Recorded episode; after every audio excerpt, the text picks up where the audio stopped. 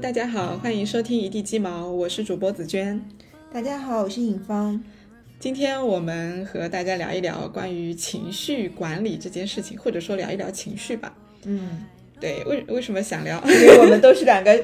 嗯情绪不太好的人。呃，就是就是为什么想聊这个话题，就是呃前两周吧，我在微信群里面有发起过这样一个话题。我当时是想求助，就是陌生朋友，反正他们也都不认识我嘛，嗯，我就把这个话题抛给他们了。然后聊了这一次之后，我发现没聊尽兴，所以我就想在播客里面再重新再好好聊一聊这个话题，就是，呃，因为情绪这个事情对我们每每个人来说，其实都还蛮常见，也蛮重要的，所以今天我们就嗯好好聊一聊这个事情。呃，那先先从哪里聊起？就先聊一聊我们什么时候关注情绪，就这里开始吧。嗯，呃，我回忆了一下，就是我开始关注我自己的情绪，主要是分成三个阶段，分别是读书的时候，然后是工作两三年的时候，以及最近这段时间。就这个是三个我非常嗯明显有记忆点的。读书的时候是因为我弟弟比我小九岁嘛，所以他小时候基本上都是我带大的。他就是没上学之前也是我带的，上了学之后呢，要就是接送他，还要教他那个做作业什么的。周末的时候，我爸妈都去上班了，然后因为我做作业比较快嘛，嗯所以就基本上周末两天都是在管他的。那就是我现在回忆起来，其实我以前对我弟弟还脾气还挺暴的，嗯啊、那个时候注意到情绪，是因为我和对岸的我家的邻居和我堂哥，我堂哥他们家是住在我们家隔壁的，很近，然后。他们就是去跟我妈反馈了我的爆炸的脾气，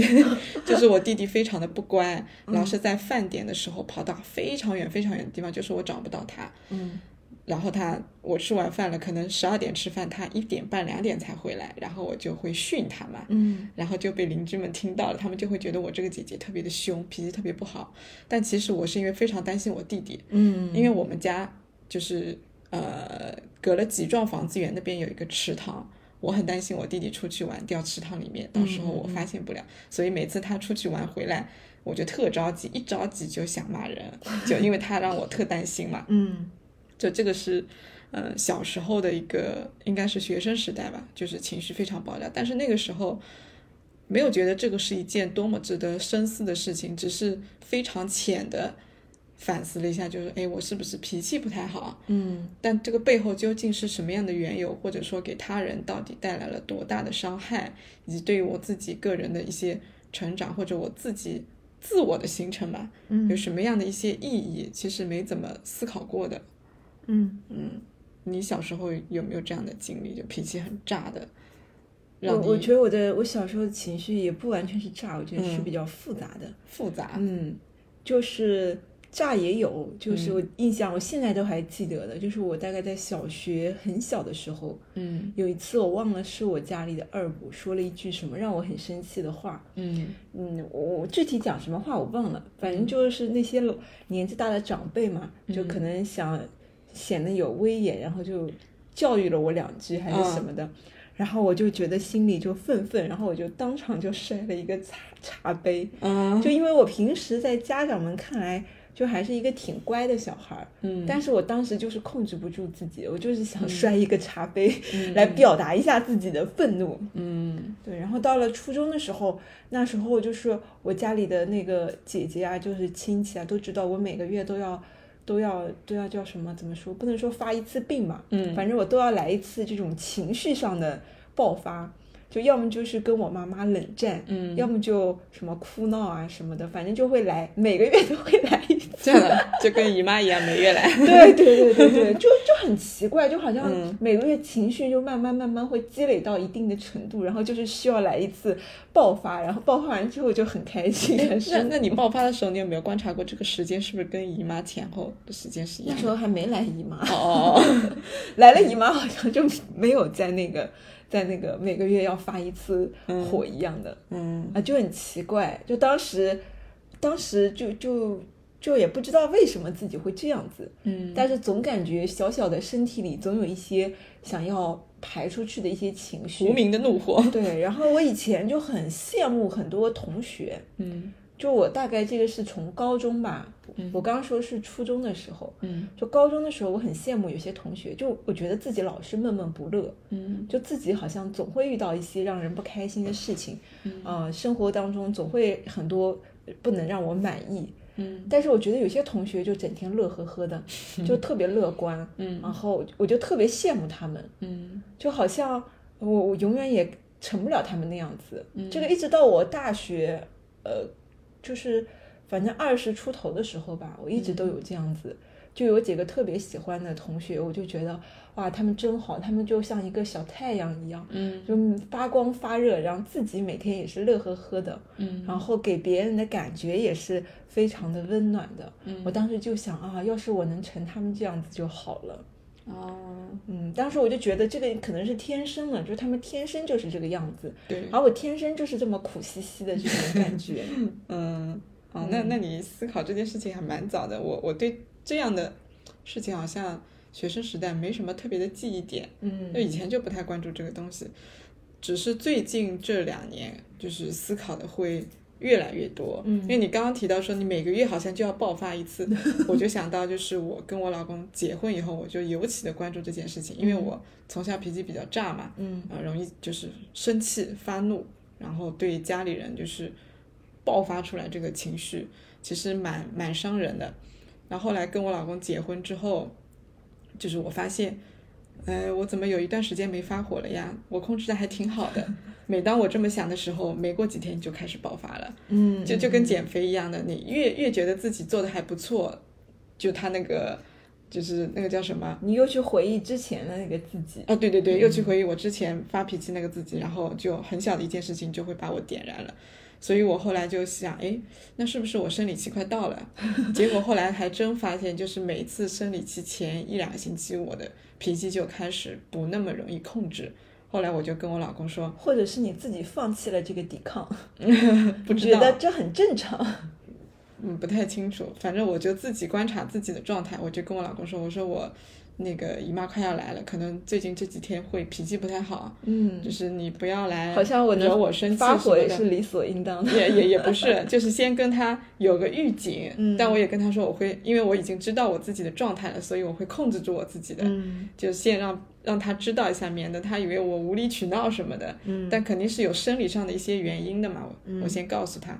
然后，但是这这种其实对于我控制自己的情绪没有本质上的帮助，嗯只是说我观察到了，可能跟时间有一定的关系，跟身体有一定的关系。所以，在我去上教练技术课的时候，我们不是要相互练习嘛？嗯我当时其实，呃，我不太敢拿这个议题来跟同学练习，因为我觉得这个议题有点私密。我当时跟同学练习的就是，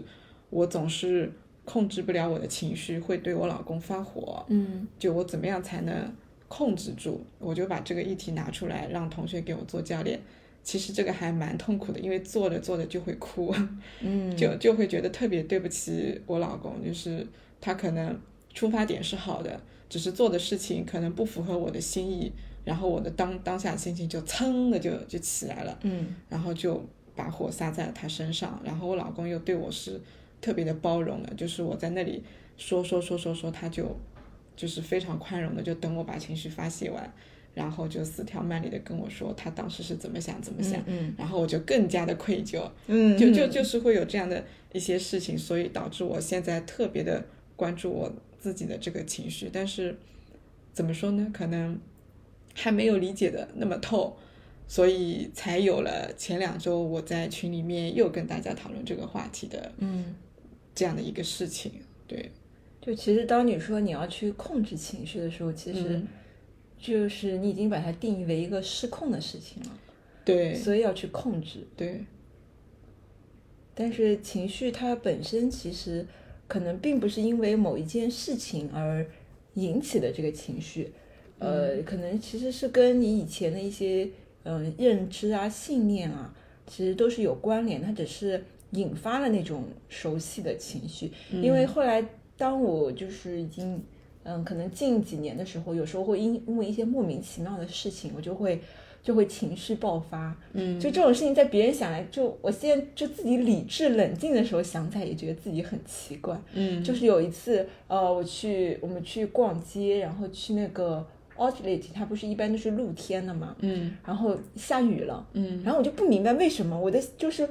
我现在也觉得这点我一直觉得很悬， 就是为什么我每次下雨天我的鞋都会湿？嗯就我觉得别人也出门的时候也都穿着球鞋，他们难道没有这种烦恼吗？嗯，就最近最近不是老是下雨嘛，对，我我我还会有这个想，就是我就有这种想法，就是诶，为什么他们都不担心自己的鞋会湿掉？嗯，然后我每次到下雨天，我就特别担心自己的鞋会湿。嗯，然后我有时候买鞋的时候，我都会把这个作为一个参考的那个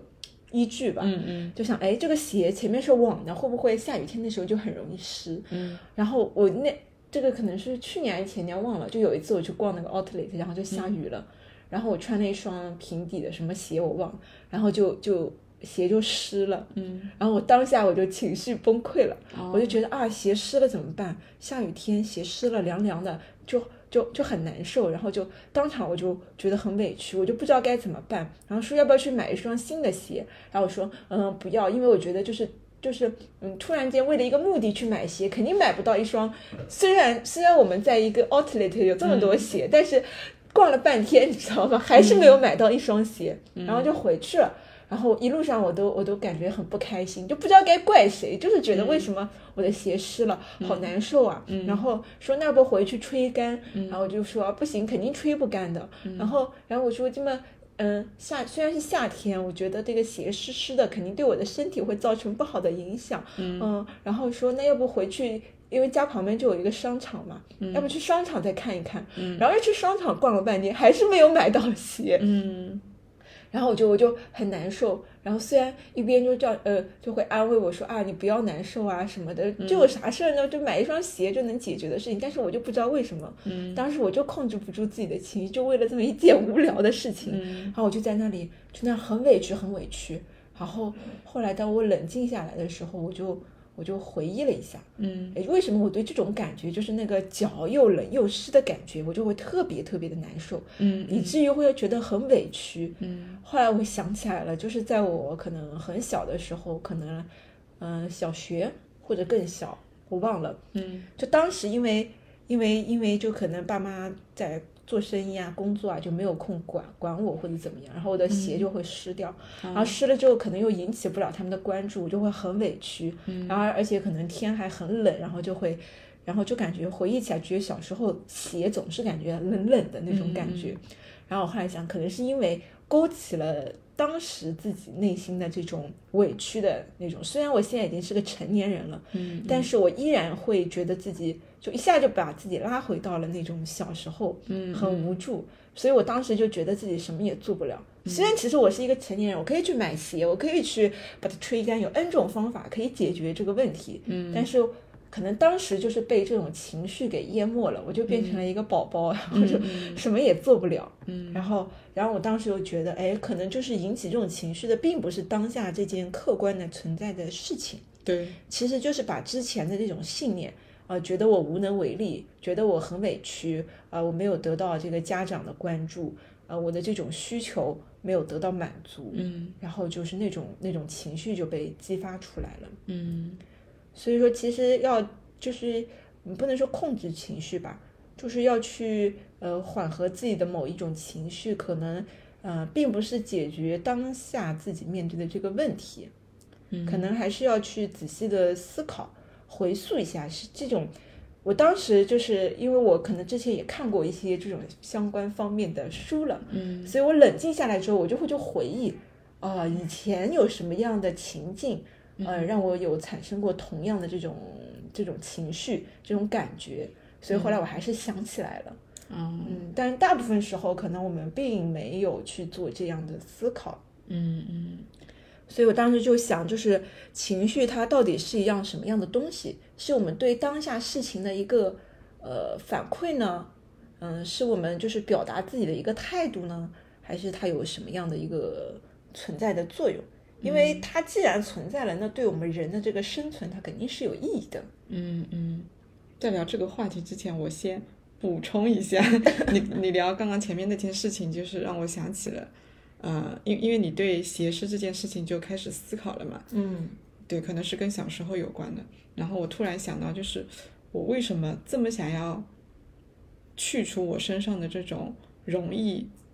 发怒、容易生气的这个情绪，嗯可能也是跟小时候有关的，因为我我们之前就是有聊过，不是情绪它可能是一个，呃，相对中性的词，其实嗯它可以是好的，也可以是不好的，但关键可能是在于我们怎么看它。那我你刚刚在讲的时候，我就突然想到，为什么在我身上我就觉得情绪就一定是不好的，嗯所以我那么想要去除它，我希望我是一个没有情绪的人，我甚至哦，我希望我这辈子都是一个非常平静的人。嗯就我我一直都有这样的诉求，但是我居然没有问我自己为什么我会有这样的诉求。嗯你刚讲的时候我就想起来了，因为我小时候我妈是很强势的，嗯而且在家里面也总是发火，不仅对我爸发火，还对我我跟我弟弟发火。嗯所以其实我对那种这种情绪爆发有这种场景的习惯的，我我不仅会去模仿我妈，而且我还一方面模仿，一方面恐惧。嗯因为肯定害怕家里面大人吵架什么的吧。所以我我对这个这种这样的一个嗯愤怒也好，生气也好，这种情绪就给它扩散扩散开来，就觉得所有的这种情绪都是不好的。嗯嗯，对，只要不是非常开心的在笑，这种非常阳光的情绪，其他的在我这里都是不好的。嗯。所以所以可 其实能开心的情绪也不一定好，那些 中彩票的人也有一嗯些乐极生乐悲极生悲。对对，所以所以其实就是，嗯，所有的我们现在成年之后的对情绪的看法，可能还真的是童年时候造成 的。有有嗯有，我现在都印象很深刻，就是有一个场景，就是爸妈在打架，我在中间哭，嗯 就应该是真实发生过的。嗯但是那时候可能我才两三岁吧，但我现在都记得。嗯所以说我现在就是看见人家有这种矛盾冲突，哪怕是马路上的陌生人，嗯我一感觉到有这种矛盾冲突即将发生，我第一反应就是回避要，逃跑是吧？对，我不想面对。嗯嗯嗯就以前可能现在爸妈也不会吵架啊、以前对就是当当我可以选择去留的时候，他嗯们一吵架我就走人，我就、我就不去面对这种情绪，嗯嗯就是就是小时候有点怕了，嗯嗯，所以这也是我比较关注情绪的一方面吧，嗯啊、就是觉得那样子不好，嗯嗯，会伤害到周围的人，所以我想要做一个情绪稳定的人。嗯哦，还有一点就是之前我有参加过一个女性的沙龙活动，关于健康的。嗯然后，然后当时也是因为无聊，然后去参 加了。然后我记得当时是一个我那个学姐，她主办，她开了一个养生馆。中医吗？嗯，然后她就问当时在场的大概有十几个女生吧，嗯都是二十多岁到三十出头，嗯他就问，哎，在场的有多少人有乳腺呃甲状腺结节的？嗯然后啪一半举手了，嗯然后又说啊有多少人有子宫肌瘤的？又啪一片一片举手了啊，还有什么乳腺结节，反正三个地方嘛，嗯反正基本上就是很多人是三个都有，嗯啊反正但是都是一大片一大片，就一半以上都会有这种问题。嗯当时我还没有去做这方面的检查哦，但是所以我我我就没举手，但是我想哦，原来这个问题这么多，嗯然后我想到自己其实每个月也会那个，当时也会胸会很疼嘛，嗯然后后来想想，哎，可能我也有这个问题，只是没有去查出来。嗯嗯然后有我记得有一个一个呃学姐吧，她就分享说自己是什么时候就突然发现自己就这儿全长了这些东西，嗯就是她说有一次是失恋，好像是男朋友出轨还是干什么，反正嗯就对她造成了很大的这个伤害。她那时候就情绪爆发，去闹啊，去吵啊。嗯，她说那一个事情之后，然后她就甲状腺结节啊，然后什么呃呃乳腺结节都出来了。嗯所以当时就觉得哇，就原来这个情绪对一个人的这个身体健康，就不是那种呃呃说说的啊，我气死了，气死了，真的能被气死，我觉得，因为这种伤害可能对一个女生来讲是不可逆的，尤其女性她这个嗯情绪是比较敏感的，嗯而且身体是很容易淤堵的，一旦这个就是情绪非常的强烈，然后长期处于这种消极的情绪当中，嗯可能身体就会出现各种淤堵，这种虚的这种嗯呃这种生的气，它可能就会变成一种实质性的淤堵，对对对造成很多不可逆的这种伤害。是嗯，的这个也是当时就对我冲击还挺大的。嗯然后我就到现在也是，我有时候生气的时候，就感觉到自己这个气血突然就翻涌起一来，股浊气，然后这个心跳就狂跳，嗯然后就嗯明显感觉到有一股气就往头上涌了。嗯，哦，我当时就会有一个声音，身体里就有一个小人告诉自己不要生气，不要生气，就 嗯气坏了自己的身子，真的是就很得不偿失。嗯嗯因为你自己生气，可能为了表达是对某些人的不满啊，或者是什么，但是你气只气在自己身上，别人可能压根儿感觉不到。对对对，然后对问题的处理吧、解决吧，好像也没有实质性的帮助，嗯嗯感觉只有对自己的伤害。嗯嗯所以当时这件事情也是让我，呃，就是进一步意识到了，就是一个稳定的情绪吧，呃，对一个女女性来讲，真的是非常的重要。嗯嗯，是的。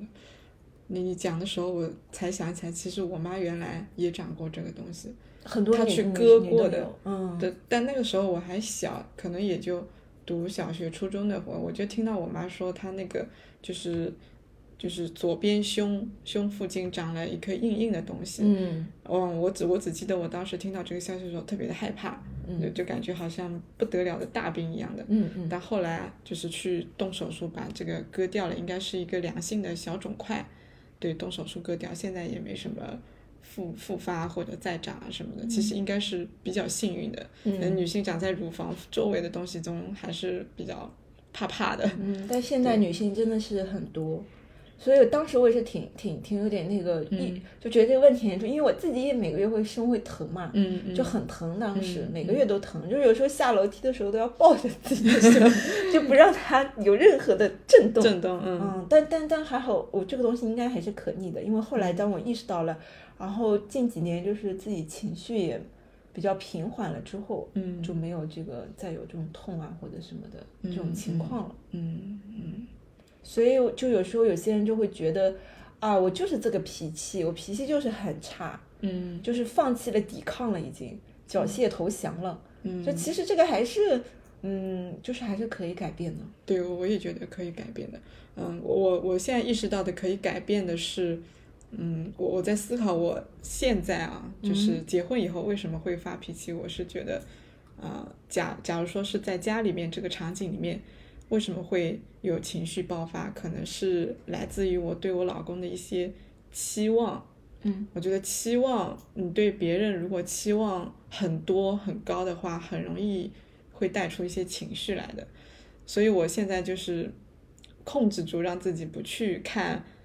别人家的老公是怎么样的，或者说就是你你如果说刷，因为我经常刷豆瓣、刷知乎，对吧？嗯刷一些微信群，就你你难免会看到一些，就是有些人会秀，哎，自己的老公怎么样，或者说啊、你身为一个妻子应该怎么样，身为一个丈夫应该怎么样，这些东西多多少少会进入我的脑子里的，然后就会不自觉的去比对，或者说就算不比对，也会有过去的这二三十年里面听到的、看到的一些东西，对我的现在的一些想法造成影响，就会觉得，呃，你身为一个男人，啊、一家之主，你就应该怎么怎么样，你的家庭收入应该多少，你的工作应该就是稳定到什么程度，你职位应该怎么样，就是你应该怎么样对你的呃妻子。或者你家务活应该我们分担多少，就诸如此类的一些声音特别多。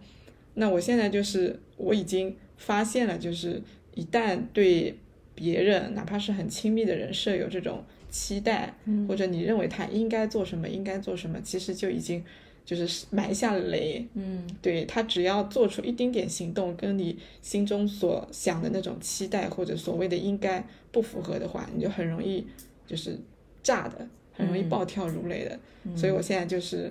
当我发现这件事情，而且我同时也在学习，就是我我跟我老公的一些差异性，因为人跟人之间都是不一样的嘛，就他的一些处事的一些方式跟我的不一样。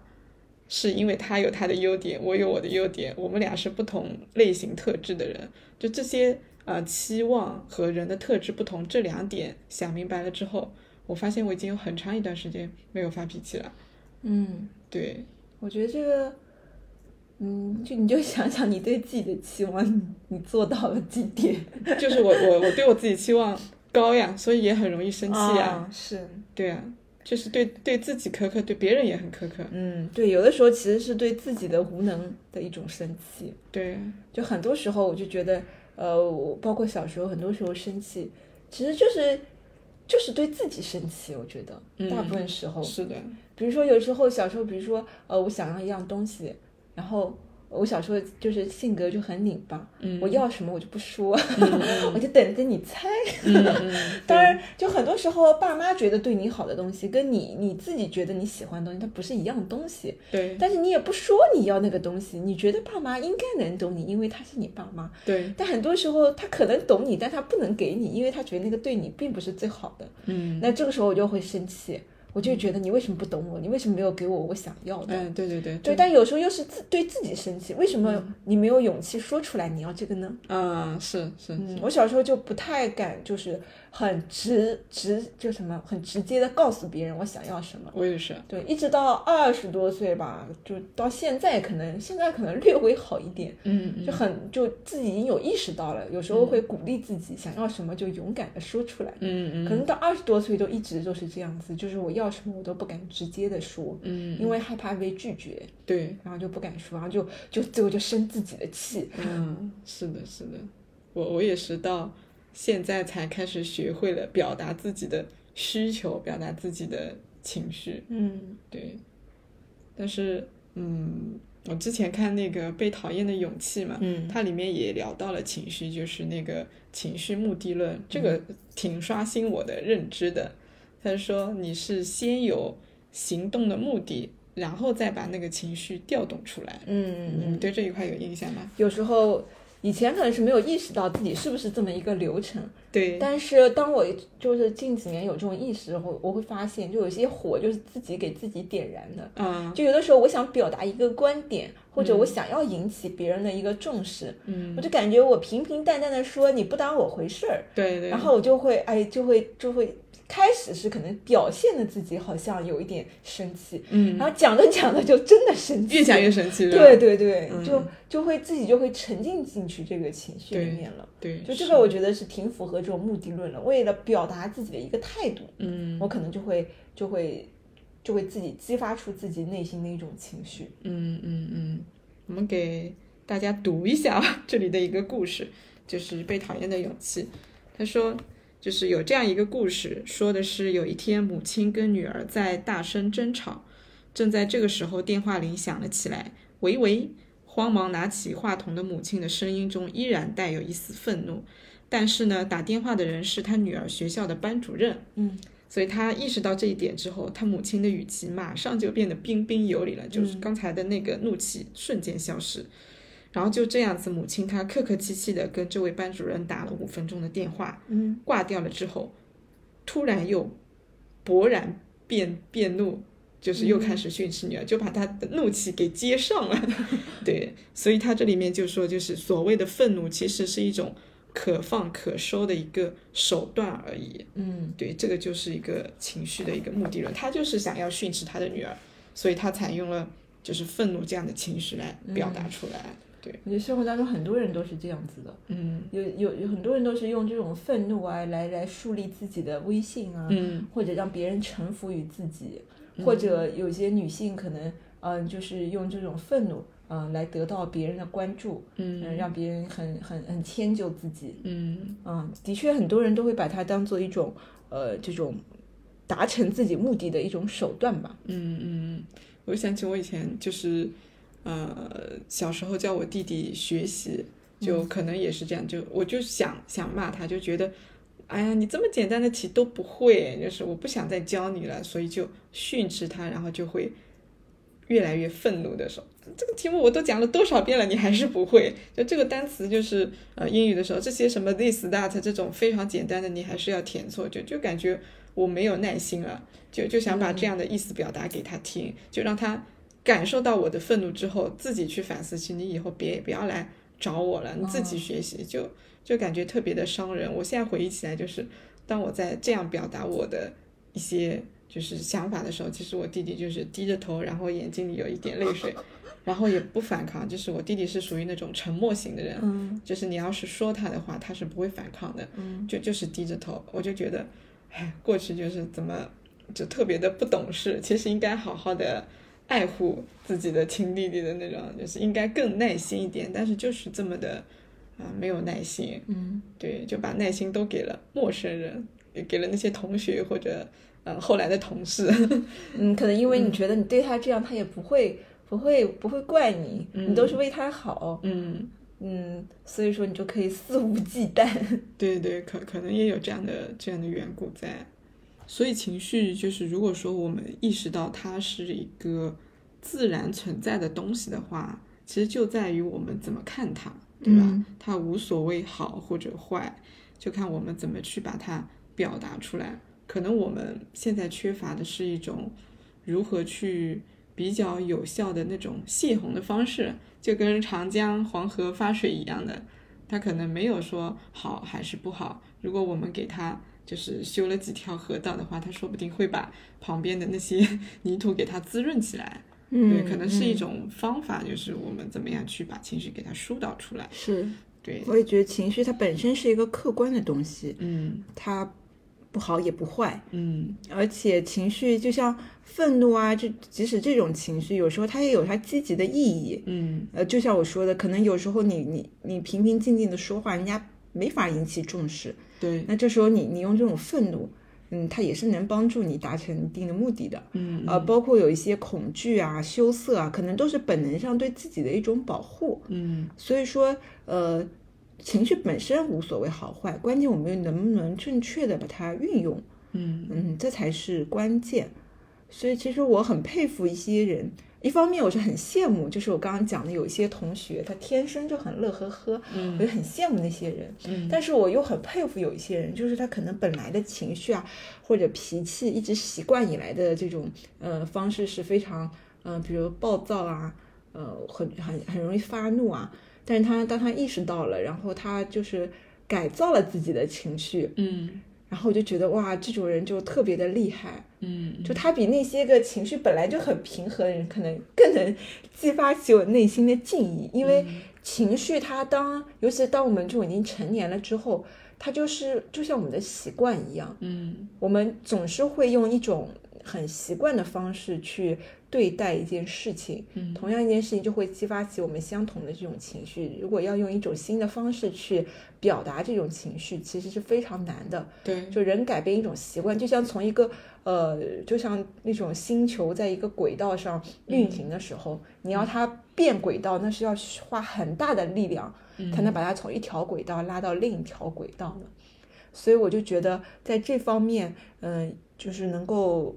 对自己有所改变的人，有所思考的人，嗯，真的是非常的厉害。嗯嗯。那你在这些年，就是有没有有一些好的方法，就是可以，就是有效的改一下自己的这种对待情绪啊这种的方式？嗯，我我先就是有有一个方法是我现在还在实践的，嗯就是我去年买了一本书叫《一念之转》，这本书其实是灵修方面的书，嗯，我好对像看过。嗯，对，是是美国的一位那个，就是也也不能说作家吧，反反正就是美国的一位女士写的嗯啊。我看了之后，她其实里面很简单，她就四个四个问题问自己，啊，你就是可是以是把很多的这些情绪也好，或者是各种不好的东西都给他对他人的一些不良的批判，嗯，都可以给他去除掉。那这四个问题呢，跟大家分享一下。 我还专门把这本书找了出来。这四四个问题是：第一个就是那是真的吗？第二个是你能百分之百肯定那是真的吗？嗯第三个是，当你持有那个想法的时候，你会如何反应？第四个是，没有那个想法的时候，你会是怎么样怎样的一个人呢？这个我我之前用过的，就是比如说我对我老公某一，我现在想不出来具体的案例了，但是我之前用的时候，就是当我要跟他发火的时候，这个火怒火不是特别的大，我能够有这个理智的声音出来，所以我就尝试用了一个方，诶这样的一个方式，我就问我自己，因为我在责怪他的时候，我才会生气嘛，嗯所以我就问我自己，他真的有我想的这么糟糕吗？就他真的是做错了吗？就是哦，我想到了一个例子，就是我老公很喜欢随随便就是扔袜袜子，就他回家的时候，他去书房，嗯就是袜子不脱嘛，就穿着拖鞋去书房了。然后电脑玩着玩着就把袜子脱下来，但是他会叠好的，叠好了放在电脑的主机旁边。然后他会跟我说我等会儿去放。其实以前呢，我会很生气，我就说、明明有脏一楼，你为什么要放在这个电脑旁边？房间里搞得臭熏熏的。嗯就每次我都会这样去去说他，但是后来就因为我会觉得这样子是特别的不干净整洁嘛，嗯什么样的东西它自然有自己的位置，你不要把放在脏一楼的东西放到书房里来，不要把书房里的东西放到门口来。我的我的世界里我就是这么认为的。嗯但是后来我问他了之后，我开始了解，其实他会觉得他等会儿就会去放的，他也知道袜子应该要放到脏衣篓里面。而且呢，就是他除了袜子以外，他其他东西也会稍微的乱放一点。他说家里乱乱的才有那种温暖的感 觉。如果嗯如果我觉得是借口吧，就没是有懒吧。没有没有没有，这个我们之前讨论过这个话题，就他就喜欢就是稍微随意的摆放东西，嗯他就觉得这样是才有家的感觉。如果特别整齐的话，就像样板间，嗯他觉得这样不温馨。所以后来有一次我又想要发火的时候，我突然想到他之前跟我说的话，我就想，嗯，他肯定是有他自己的一些考虑的。我就我就问我自己了，他真的这么不爱干净吗？这这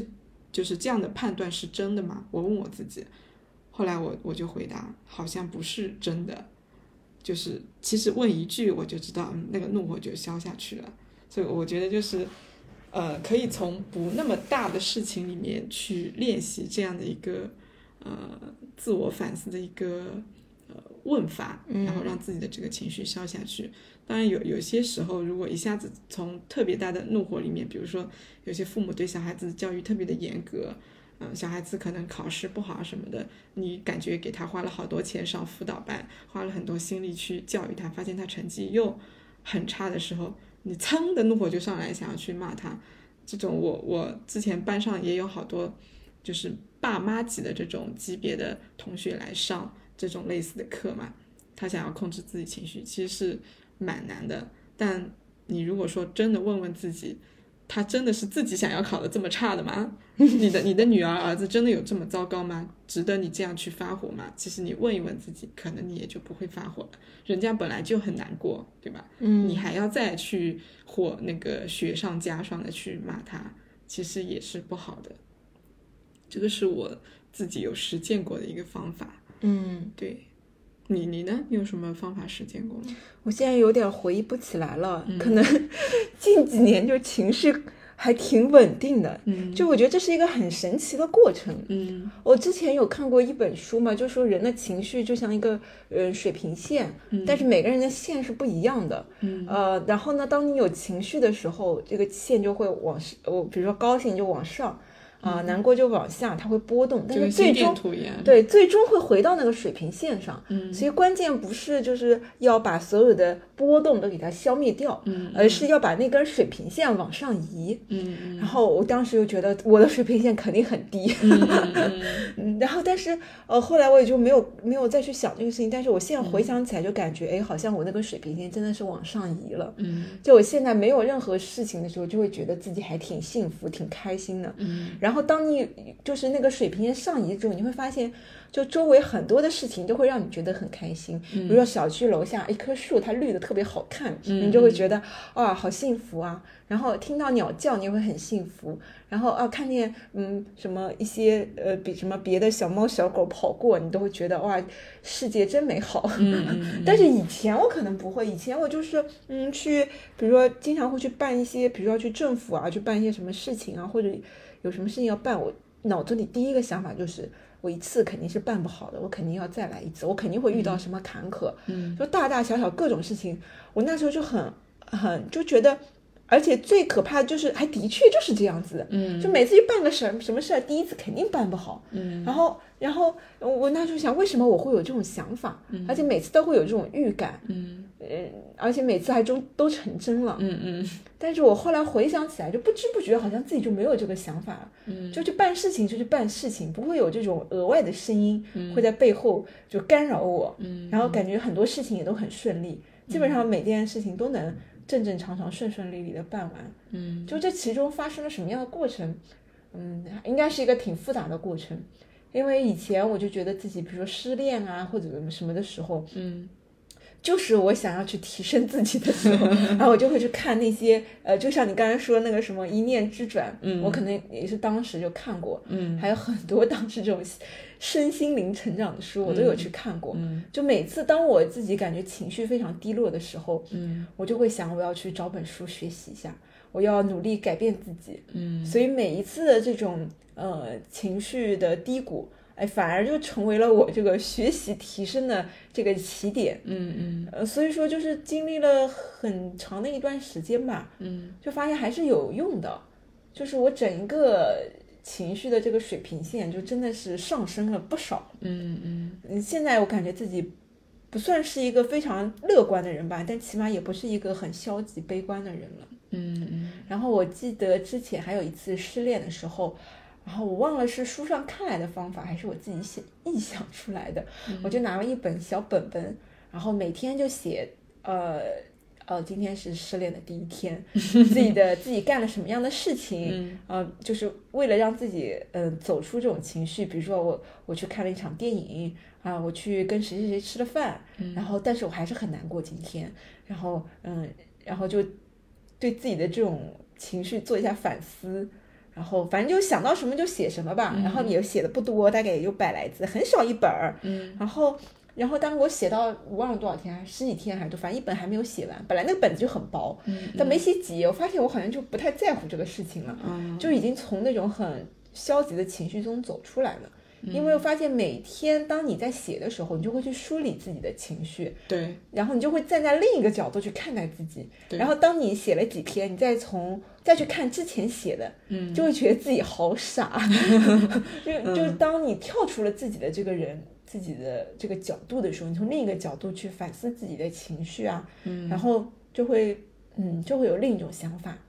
然后我后来发现，哎，这方法还挺管用，嗯，就很是的快我就走出了这种失恋的这种阴影吧。嗯嗯然后后来我发现，就是以前可能最开始可能你需要一个月时间，嗯后来你可能只需要一个礼拜，嗯然后再后来你发现遇到这两三天种同样的情绪，可能睡一觉就能好。嗯嗯，嗯，就我现在就觉得自己对于情绪的这种自愈能力就比之前要强很多。嗯嗯我就很快就能够冷静下来，去反思自己为什么有这种情绪。就像我刚才说的，我会反思是不是勾起了之前的某一些，因为发现，尤其对这种异性，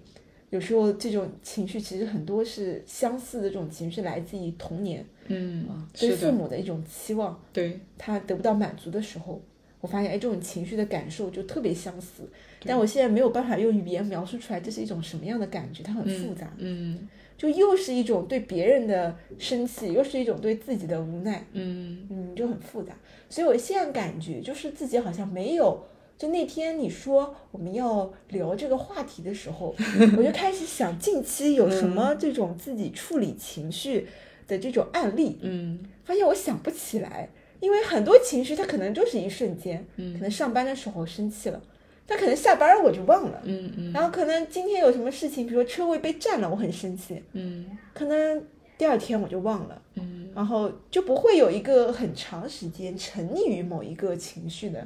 这个事情吧。嗯反正近段时间是没有再碰到过。对你你说的这个，你刚刚在讲的时候，我脑子里就出现了好几个 内容线。就第一个就是，嗯，刚刚讲的就是那个情绪瞬间就没了嘛。嗯我我现在处理情绪，就是因为我情绪比较常爆发的，就是在家里面嘛，嗯而且常常是在晚上。我发现晚上真的是容易感性，容易就是上头的这样的一个时刻。也嗯白嗯可天是能比晚较上你理开性始，反思自己了，往内看了，所以嗯感觉到了这种情绪。不就知白道天可能在处理一些事物，你觉对我得感还觉时候不到，对，感觉白没空天处是理嗯偏理性的，晚上偏感性的。我也通常容易在晚上就是情绪爆发。那你刚刚讲到就是情绪，嗯，瞬间消失。我现在是就是情绪是绝对不会过夜的。嗯就是如果说我发现我又控制不住跟我老公发火的话，我过段时间就会一个人，就是发完火，我可能发到一半或者临近结尾的时候，我就意识到我自己错了，然后就那种就是非常的羞愧的，可能把它结束掉，然后我就自己出来。就是跟他在两个房间，我就开始想我刚才是不是又做错了，哪里哪里做的不好，然后我再回去找他，就跟他刚刚我发火的那个议题，我们就展开理性的讨论，就讨论了出来，反而就是对我认识这件事情就更加的深刻了。嗯所以其实我还蛮喜欢这种处理情绪的方式的。嗯虽然说一开始可能对他有一点小伤害，但是这样的就是爆发在理性讨论这样的次数会逐渐的减少，这其实我会觉得是一个好事情。第二个呢，就是嗯，你说你可能在多次的失恋当中，就是让自己其实也没有很多，哦，没有很多次，反正就你会去看那种灵修类的书啊什么的，就是可能在不知道在哪个环节开始，你就没有那么多的情绪了。我觉得我我好像也是这样子的，就是我会趁我的心情状态还比较好的时候多学习。是就是吗？我跟你对正相 反，我一一旦就是感觉自己状态很好了，我就不学了。 呃，我状态很差的时候我是看不进去的，我状态好的时候很容易听进别人的建议，很容易就是比较深的反思自己。嗯所以状态好的时候去上课，然后去听一些以前我听不进去的别人给我的建议，嗯去看一些我以前可能看不进去的书。这样的话，其实对于这个世界，或者说对于人与人之间的这种认知，就我我看这个世界看人的维度会越来越多。以前可能只有单一维度，所以更容易生气。现在就是看的维度越来越多，你心理学啊，或者是这种呃教练技术也好，或者是其他的哲学啊、历史学啊，就它每个学派其实都有各自的一些理论体系支撑的嘛，都是有背后的一些啊、呃观点的这种就是会出来的，所以就每每个学派都去吸收一点，会发现啊，其实看人看世界有这么多的一个角度，那我其实就整个人的心境就会开阔许多，嗯就不会对生活中的一些小事情跟以前一样容易生气。嗯我最近发生的一个事情就是，我上周三去上海，就我们公司有那个活动嘛，嗯然后我去就是呃要要去听，然后当时呢就是要我蹭朋友的车去上海，我们当时约定了地点，但是呢出了意外，就是他在高架上等我，我在地面上，就是同样的地点就是错过了，然后如果说按照以往的我的话，只要放在一年前，我肯定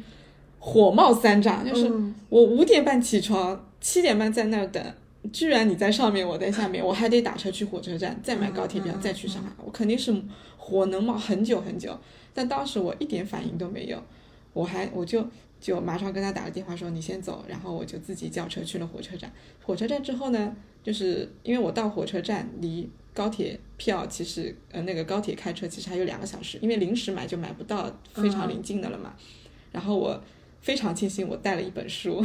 我就在火车站那里就是看书，看了一个一个半小时，然后我还发发那个微信跟我朋友说，我说我幸好带了一本书，我现在坐在这里看书，其实也挺好的，嗯因为我去上海去的早，其实沙龙也没开始，我到那里也是去看书，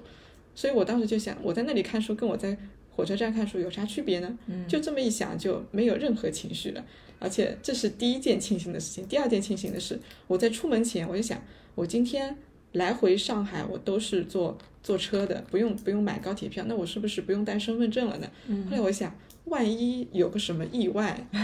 我还是带上吧。 结果还真出意外了，就这个是第二件让我觉得庆幸的事情。我就觉得，嗯，其实事情也没有那么的早有安排。啊，对对对，没有那么的令人沮丧或者有什么好生气的。其实你只要做好一些小小的准备，其实所有的事情都能够化解掉。嗯、那这个背后的话，我会觉得可能对自己的一种，因为这这这件事情很小嘛。你在你在你刚在讲的时候，我其实有想到，呃，更深一点的就是，就是情绪不太容易爆发的人，或者他生气的呃愤怒的底线比较高的人，他可能是对自我会比较自信，他自信有能力去处理这些事情。嗯对你，你身边发生的事情，其实都可可能说他要么经历过，要么没经历过，他也能预判得到自己能解决，所以不会说这个事情在我预料范围之之外的，我觉得我自己没法解决，所以我就火冒三丈。对，我我觉得可能也有很大的关系，就随着我们的阅历。我们的这种认知，我们掌握的知识水平越来越高之后，会对自己越来越自信，从而就对身边的事情不会那么容易生气，因为对自己也也更了解了嘛。我知道我有能力去掌握这些事情，那就有什么好生气的呢？而且对后辈或者对犯错的年轻人也会更加的宽容，嗯，有什么好骂的呢？对吧？嗯，其实很多时候都是因为我们对自己的一种要求吧。嗯其实就像你说的，比如说有时候错过了这种高铁，嗯说去晚啦或怎么的，呃，以前可能也会很生气，气自己为什么不早点出门，，对对对，要磨磨唧唧。是的，是的，嗯，但现在我第一个想法可能就是，哦，先看看有没有下一班改签的票吧，对对对，然后再去再去，但是有时候也不会怪自己，因为知道自己就是这样的人。 嗯但我之前还有一个执着，嗯就我觉得，就面对这种负面的情绪，呃，你就是要沉浸在里面，你要反思，嗯你要把这把它当做一个自己成长的契机，你不能逃避它，你就要感受这种愤怒或者是伤心，然后呃，就是去思考它，要呃臣服于它，穿越它， 然后好我深奥啊，对我以前就对于可能是那时候是那种什么身心灵的书看多了，嗯然后我那时候觉得，呃，你有这种情绪了啊，你不能不能去找朋友去逛街，不能去看电影，你不能逃避它，嗯呃，因为你逃避它了之后，这个问题还会再来的，嗯你没有解决它，你这种逃避的这种方法就太 low，不行。嗯，然后后来发现，其实这也是一种 执着，也是一种偏见，嗯对偏见，就每个人处理的方式不一样。嗯他可能看了电影，他就真的就就能把这种情绪给消散掉了。对，有些人他可能就是要沉浸在此， 然后去学习、去反思。嗯嗯，所以我觉得每个人都可以有自己不同的处理的方式，但是不要去压抑它。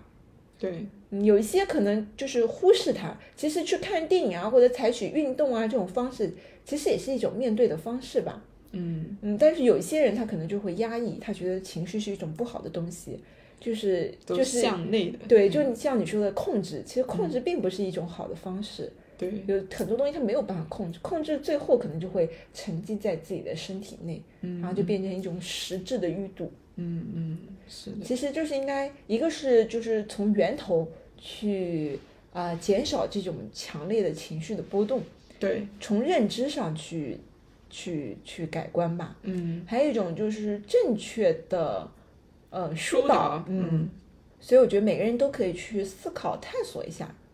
嗯，自己自己应该有自己的一套就是处理情绪的这种方式。对对对，你刚说的那个运动也好，或者看电影也好，嗯，其其实我反而觉得就是。你如果说有情绪的话，就算你在跑步，它未必是在跑步，嗯他跑跑的也是在边跑步边思考的，就是他是看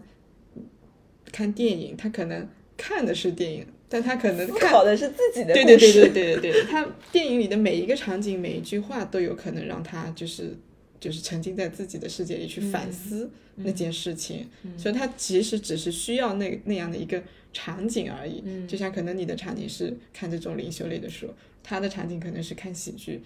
另外的人可能是运动，嗯他在不同的适合自己的这种场景里面，他就能找到就是疏导自己情绪的方法。嗯对，这样我以前就，我老公是很喜欢看喜剧的，他心情不好的时候他就看喜剧。我说你都心情不好了，还让我看喜剧，因为他也老让我看嘛。我说我我一点都笑不出来，有有什么好看的？我就想要沉浸在里面，你让我把这个情绪给他发泄完，等会我再来看。但是他就不是这样的，他是看着看着就没了，我是要先没掉再去看，就这人与人之间真的差别还蛮大的。对对对，所以还是要尊重每个人 不同的方式嗯，和对，选择。是的，是的，嗯，那我们今天这一期就聊到这儿，好的，嗯，好，欢迎大家就是在我们评论下方留言，然后希望能够订阅我们的一地鸡毛，我们下期再见吧，拜拜。拜拜。